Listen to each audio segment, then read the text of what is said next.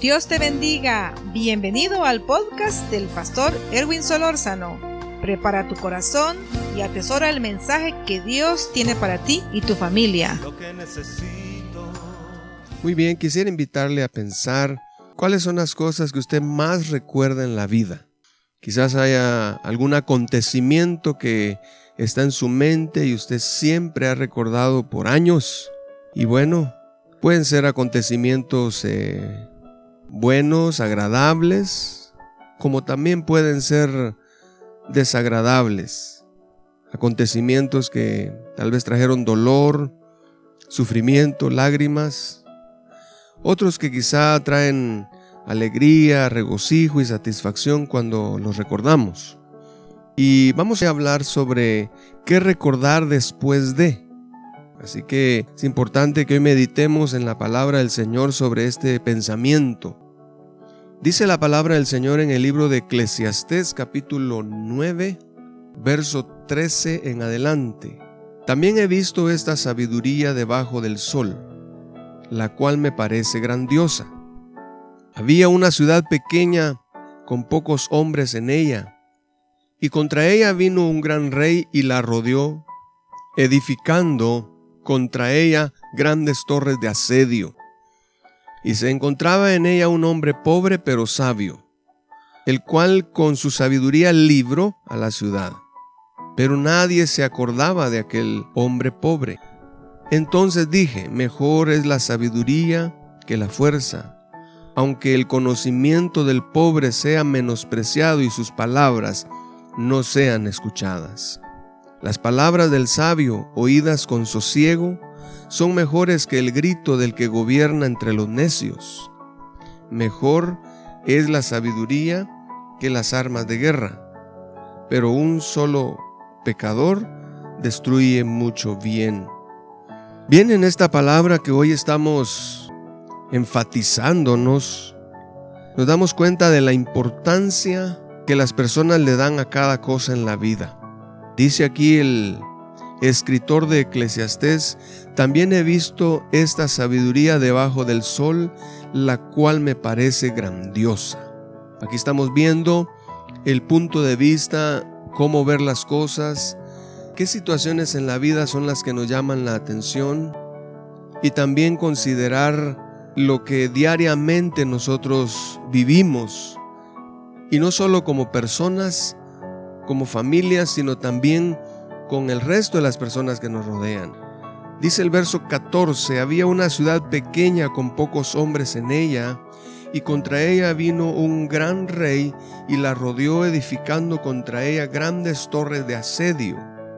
Esto nos lleva a pensar, o leyendo esta escritura, me llevó a pensar cómo la situación que estamos viviendo en el mundo a través de esta pandemia como un enemigo, como un principado ha venido en contra de ciudades grandes o pequeñas, en contra de, de reyes y en contra de personas sencillas, no importando su nivel ni económico ni intelectual ni aún eh, de autoridad, no importando nada. Esta amenaza vino para afectar a todos por igual.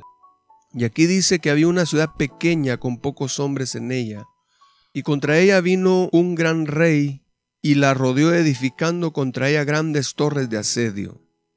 Decir, que vino esta amenaza y rodeó la ciudad, edificó contra ella grandes torres de asedio, de ataque, para invadirla, para sitiarla, y cuando pensamos en esto, vino a mi mente lo que está pasando en todo el mundo, en cada ciudad, pueblo, municipio, aldea, caserío, ya sea grandes ciudades como pequeñas comunidades. Entonces, toda la humanidad en su región, en su ubicación, está siendo amenazada por esta potestad, por esta enfermedad que está llevando a muchos incluso a la misma muerte.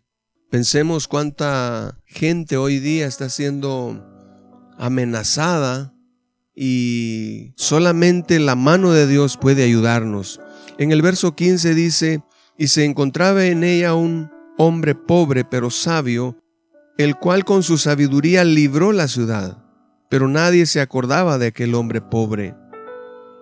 En este verso podríamos pensar la actitud de aquellas personas, eh, ya sea personas tal vez insignificantes ante una comunidad, pero están con su sabiduría, con su obediencia, con su acato a las instrucciones de ley, que siguiendo las recomendaciones de salud, aunque tal vez eh, se pueda rodear de personas que no le están dando importancia a esto, pero a través de este acto de obediencia a las autoridades, pueden salvar, resguardar la vida de otros. Así que podemos mencionar hoy cosas tan insignificantes quizá, pero que tienen mucha trascendencia.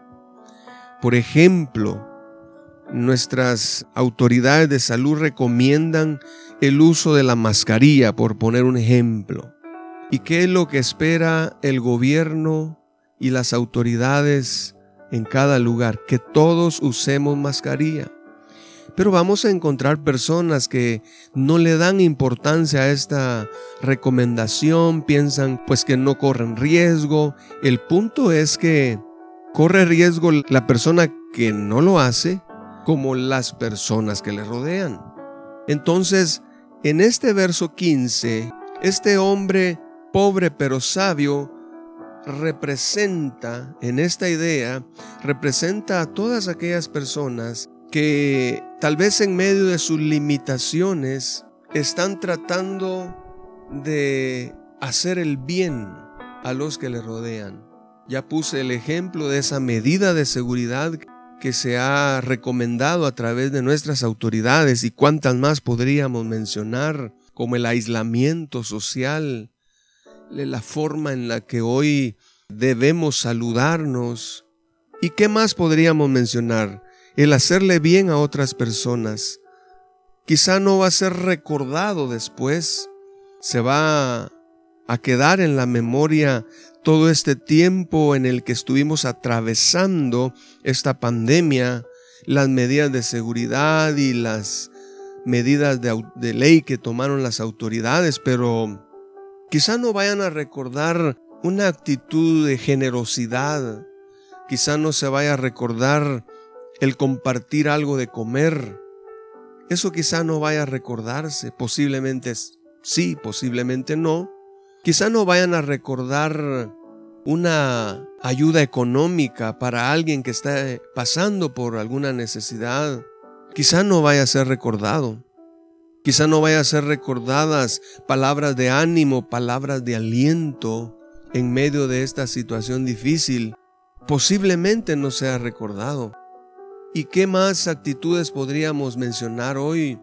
Pero aun cuando no sean recordadas esas acciones generosas, acciones de bien para nuestros vecinos, familiares, amigos, hermanos en la fe y personas en general, aun cuando no recuerden una actitud a favor de ellos, pero en esta oportunidad quiero invitarle a que, a pesar de que puede ser olvidada una buena actitud, no dejemos de hacerla. No dejemos de ayudar al que está necesitado. No dejemos de pensar en los que nos rodean. No dejemos de compartir quizás en lo poco que tengamos. Repito, quizá no sea recordado después de todo esto, pero de parte de Dios eso cuenta. Sigue diciendo el verso 16, entonces dije, mejor es la sabiduría que la fuerza, aunque el conocimiento del pobre sea menospreciado y sus palabras no sean escuchadas. Posiblemente podamos, aplicando esta palabra, darnos cuenta que después de toda esta situación que estamos atravesando y cuando todo esto pase, quizá vamos a ver gente a la que quisimos ayudarles o que les ayudamos mejor dicho, quizá con una palabra de fortaleza, con una buena acción de generosidad, de compartir. Quizá después vamos a verle que no va a ser recordada esta actitud, pero delante de Dios cuenta. Por eso dice, aunque el conocimiento del pobre sea menospreciado y sus palabras no sean escuchadas, ¿qué es lo que la gente quiere hoy? Sin embargo, no lo que quieren no es siempre lo que reciben. Y cuando nosotros ofrecemos algo, tal vez no es lo que ellos esperan o quisieran, pero lo ofrecemos y lo hacemos de corazón y quizás no sea recordado. Pero es bueno hacerlo porque sabemos que para Dios todo cuenta. Las palabras del sabio, dice el verso 17, oídas con sosiego son mejores que el grito del que gobierna entre los necios. Vemos gente que siempre hace algo para ser vista, para ser reconocida, para ganarse los aplausos y los méritos de, de multitudes a veces. Pero eso comparado con las palabras de un sabio, con palabras de aliento, de fortaleza, con una ayuda tal vez eh, pequeña, pero hecha de corazón. Dice la palabra que esto es mejor. Verso 18, mejor es la sabiduría que las armas de guerra, pero un solo pecador destruye mucho bien. Cuando pensamos en la importancia de hacer algo por poco que sea, yo quiero invitarle hoy a que, por poco o pequeño que parezca lo que usted pueda hacer, no se detenga en hacerlo. Un hombre libra a la ciudad con su sabiduría, dice el verso 15, y nadie se acordaba de aquel hombre pobre. En un comentario sobre este capítulo de Eclesiastés, Martín Lutero menciona la historia de un soldado y estadista que comandaba el escuadrón ateniense. Este soldado se llamaba Temístocles. Dice que con su estrategia ganó la batalla de Salamina, expulsó al ejército persa de suelo griego y salvó su ciudad. Pocos años después, cayó en desprestigio y sus ciudadanos lo condenaron al ostracismo y fue desterrado de Atenas. O sea, después de que él hizo todo un bien y comandó una batalla, hizo desalojar al ejército que había venido contra esta ciudad, después, cuando él cayó en un desprestigio, los que habían sido favorecidos, beneficiados, resguardados y tal vez hasta sus vidas fueron protegidas por la actitud de este soldado, Después él cae en un desprestigio y estos mismos que fueron beneficiados lo condenaron y fue desterrado de Atenas. Por eso Lutero concluye, Temístocles benefició mucho a su ciudad, pero recibió una tremenda ingratitud. No siempre vamos a recibir bien por el bien que hagamos.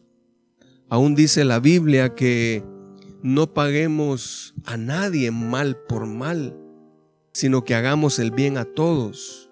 Dice, no nos cansemos pues de hacer el bien, porque a su tiempo cegaremos si no desmayamos. De manera que hoy es tiempo de pensar a quién podemos ayudar, a quién podemos bendecir. Quizás haya alguien que esté pasando por una situación difícil y diciendo, bueno, yo no puedo ayudar, yo necesito que me ayuden. Posiblemente en algún aspecto sea usted el necesitado, pero en otro aspecto sea usted quien pueda ayudar a otro necesitado. Por alguna razón las multitudes ignoran y olvidan rápidamente el bien que un hombre pobre o humilde logra mediante su sabiduría, pero no importa, no importa si lo olvidan, por eso el tema de hoy es ¿Qué recordar después de? ¿Qué es lo que la gente va a recordar después de toda esta experiencia que estamos viviendo? ¿Qué es lo que la gente va a recordar? Por eso la palabra del Señor en Mateo capítulo 25, verso 40 dice, y respondiendo el rey les dirá, de cierto os digo que en cuanto lo hiciste a uno de estos mis hermanos más pequeños, a mí lo hiciste.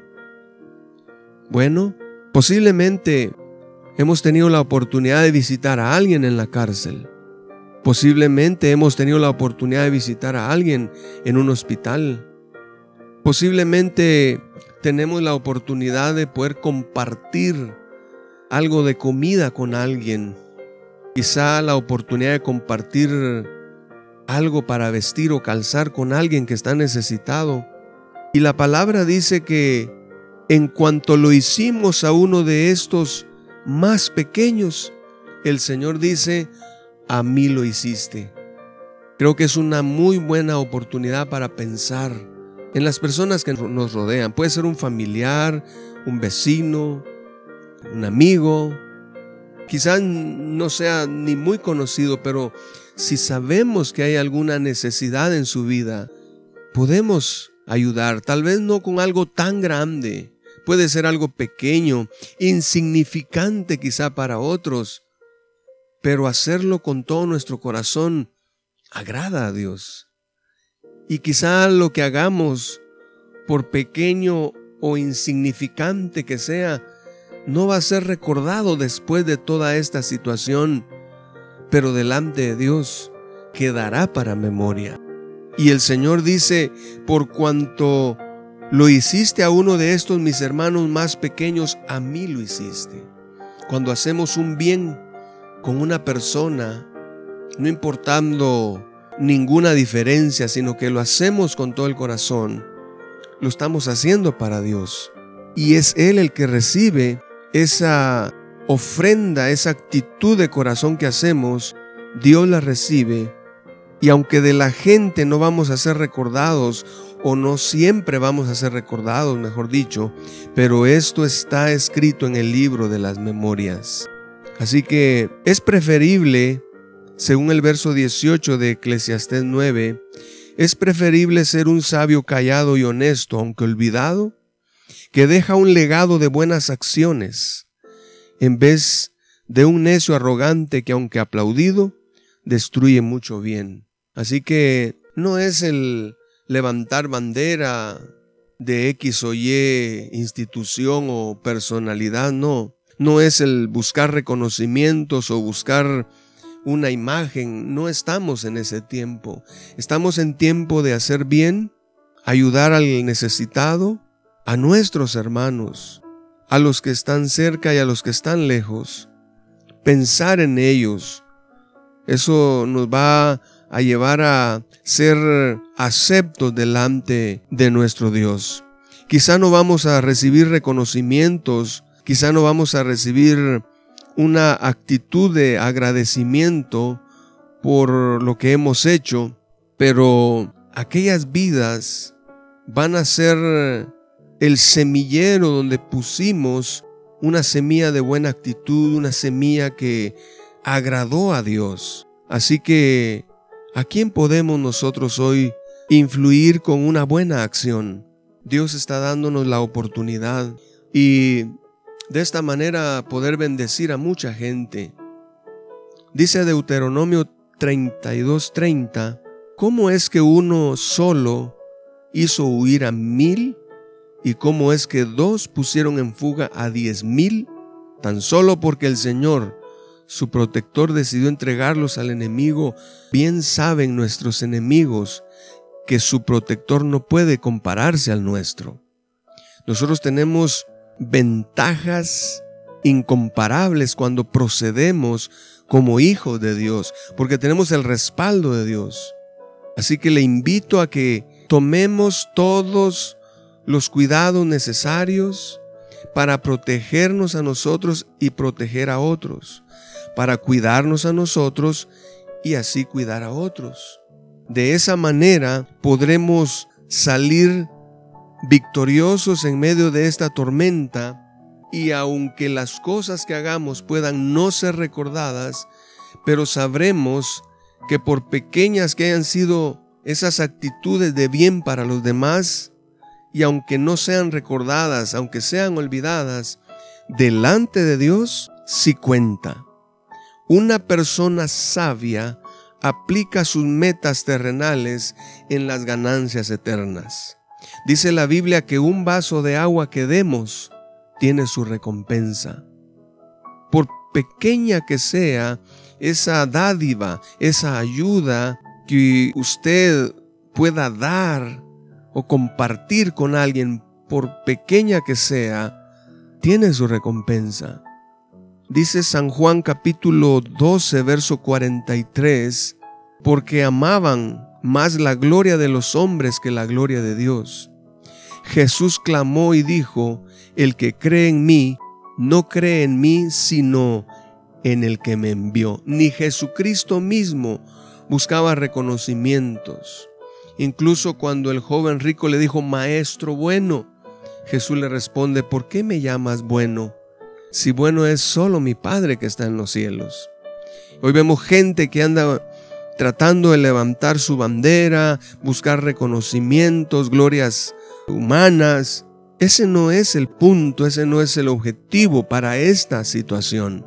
Hoy tenemos que pensar conscientemente en la necesidad de los demás y tratar de estar todos bien para poder juntos salir bendecidos y en victoria de esta situación.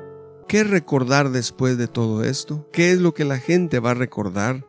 Quizá no van a recordar las buenas acciones que usted hizo con su vecino, con su familiar, con sus amistades, con sus hermanos, incluso en la fe.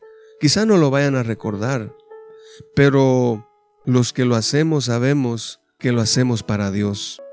Y de eso tenemos que estar seguros, porque ya hoy mencionamos la palabra que lo hicimos para Dios, dice la palabra en Mateo 25, 40. A mí lo hiciste. De manera que vamos a tomarnos un tiempo para orar por las necesidades que aunque no las conocemos, pero Dios sí las conoce. Y le invito a usted que ponga delante de Dios sus peticiones, sus necesidades. Dice su palabra que Él está atento al clamor de sus hijos. Así que tomémonos unos minutos para pedirle a Dios. Unámonos en oración rogándole a Dios. Cual sea la necesidad, quizá usted se identifique con alguna de las que vamos a mencionar, quizás no. Pero en medio de todo esto Dios conoce la situación que hay en su vida y vamos a creer con todo nuestro corazón que Dios tiene el cuidado de nosotros. Unámonos en esta oración, pidamos a Dios con todo nuestro corazón y tenga la certeza de que Dios usará nuestras vidas para bendecir a otros, aunque no seamos recordados. Pero está un libro llamado el libro de las memorias y ahí consta toda buena obra y toda mala obra. Oremos a Dios, Padre, en el nombre de Jesús. Te alabamos, te glorificamos, te damos la alabanza y la adoración porque eres grande, porque eres eterno, porque no hay Dios como tú, Señor. En esta ocasión te damos, Señor, toda la gloria y toda la honra porque eres digno. Recibe, Padre, nuestro reconocimiento. Recibe nuestro agradecimiento. Señor, Hoy te damos gracias por la vida que nos das, por la salud que nos das. Te agradecemos por un día nuevo estamos disfrutando. Señor, gracias. Gracias por tu bendición. Gracias, Señor, por la familia. Gracias, Padre, porque podemos disfrutar de la bendición en familia, convivir en familia. Gracias Dios. Ayúdanos a tomar actitudes correctas para ser de bendición entre nosotros mismos. Pero al mismo tiempo, Señor, te pedimos que nos ayudes a poder pensar en los demás, ayudar a los demás, bendecir a quien tenga una necesidad, Señor. En el nombre de Jesús oramos para que en cada corazón pueda, Señor, estar latente ese anhelo de ayudar a alguien desde una palabra de aliento, de fortaleza, de ánimo, hasta una provisión de cualquier índole para el que está necesitado. Señor, rogamos que nos ayudes, oh Dios. Te pedimos, Padre, por cada familia de esta comunidad. Les bendecimos en el nombre de Jesús y te pedimos, Padre, que fortalezcas cada vida, cada corazón, que traigas paz a sus vidas, que traigas provisión, Señor, para aquellos que no tienen ingresos, para aquellos que han quedado desempleados, para aquellos que quizás estén atravesando por alguna enfermedad o por algún problema de familia.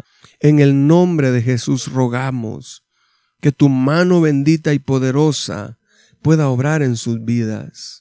¿Cuántas familias aún de comunidades cercanas que podamos llegar a través de este medio? Señor, te pedimos que glorifiques tu nombre, que obres en cada familia conforme a cada necesidad, Señor. Y que así como a tu siervo los cuervos le llevaban alimento, tú puedes mover cualquier recurso para hacer llegar provisión al que está esperando en ti, Señor. Y te rogamos, Dios, que cada una de las personas que están pasando por necesidades, que pueda tener su confianza en ti. Te lo pedimos, Padre, en el nombre de Jesús. Trae sanidad física al que está enfermo, pero también oramos por sanidad espiritual, Señor. También te pedimos por sanidad emocional, sanidad intelectual, Señor, sanidad económica, provisión Señor, que en medio de las puertas que se han cerrado, podamos creer por puertas abiertas. Hoy estamos llegando con palabra de esperanza, palabra de vida, palabra de aliento. Y rogamos, Dios, que pongas tu mano de poder, Señor. En el nombre de Jesús te lo pedimos, Dios aunque parezca pequeño, insignificante, tal vez eh, irrelevante lo que alguien pueda hacer con su prójimo, pero sabemos que aunque no sea recordado por la gente, estará, Señor, en el libro de las memorias. Y sabemos que lo que hacemos, lo hacemos para ti, Señor, en el nombre de Jesús cuánta necesidad en el mundo. Señor, oramos para que obres en la necesidad del mundo. Los gobiernos necesitan de ti, Señor. Los países necesitan de ti, Señor. Quizás la minoría puedan actuar con sabiduría, como lo menciona hoy la palabra. Pero esos pequeñas cifras de personas que actúan con sabiduría en obediencia, siguiendo las instrucciones, son los que están trayendo bendición, beneficio a su ciudad y al mundo entero. En el nombre de Jesús, oramos, Señor, por el personal médico que enfrenta, oh Dios, la, la necesidad de la gente atendiendo a los enfermos. Señor, ayúdales, fortaléceles, aliéntales, Dios. En medio de tanta enfermedad y muerte, ayúdales, Padre, te pedimos en el nombre de Jesús. Señor, sé propicio al dolor de las familias que han perdido seres queridos en el nombre de Jesús. Padre, trae provisión, oramos por la economía del mundo entero, de cada nación, de cada familia. Señor, rogamos para que tu provisión llegue a cada hogar, que haya alimento en su mesa. Señor, te lo pedimos en el nombre de Jesús. Glorifícate, Padre. Trae provisión, Señor. Te lo pedimos en el nombre de Jesús. Oramos, Padre, por cada ministerio, pastores, líderes, congregaciones en todo el mundo, en cada país, en cada ciudad, departamento, aldea, caserío, donde quiera, Señor. Oramos para que tu iglesia pueda ser esa voz de esperanza, esa luz en medio de la oscuridad. En el nombre de Jesús, que la iglesia podamos ser el modelo, que podamos ser el ejemplo, que podamos seguir las instrucciones de salud para bien de todos. Te lo pedimos en el nombre de Jesús, Padre. Oh Señor, rogamos por las familias en general.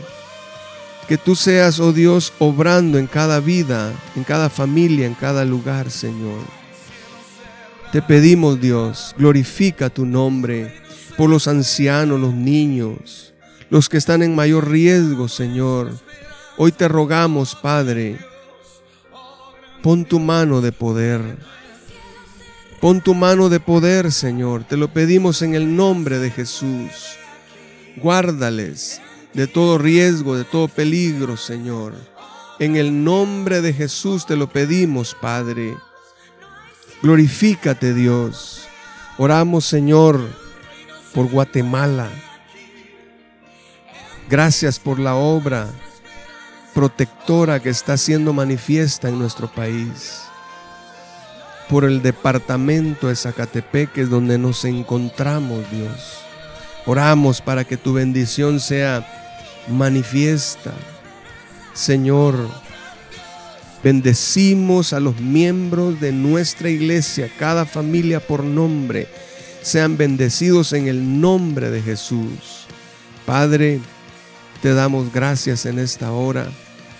Glorifica tu nombre, pues Señor, y ayúdanos a levantarnos con una actitud correcta delante de ti y que podamos siempre pensar en los demás y compartir algo por pequeño que sea, pero sabemos que aunque no sea recordado, delante de ti, Señor, lo hacemos y lo hacemos para la gloria de tu nombre. Muchas gracias, Padre en el nombre de Jesús. Amén. Con esta oración hoy les hemos bendecido y con esta palabra que esperamos quede en su corazón. Y aunque lo que hagamos parezca pequeño, insignificante y que quizá no vaya a ser recordado después de esta pandemia, esta tormenta, pero hagámoslo con todo nuestro corazón. Bendecimos el medio que Dios ha permitido para poder llegar hasta ustedes, a cada hogar.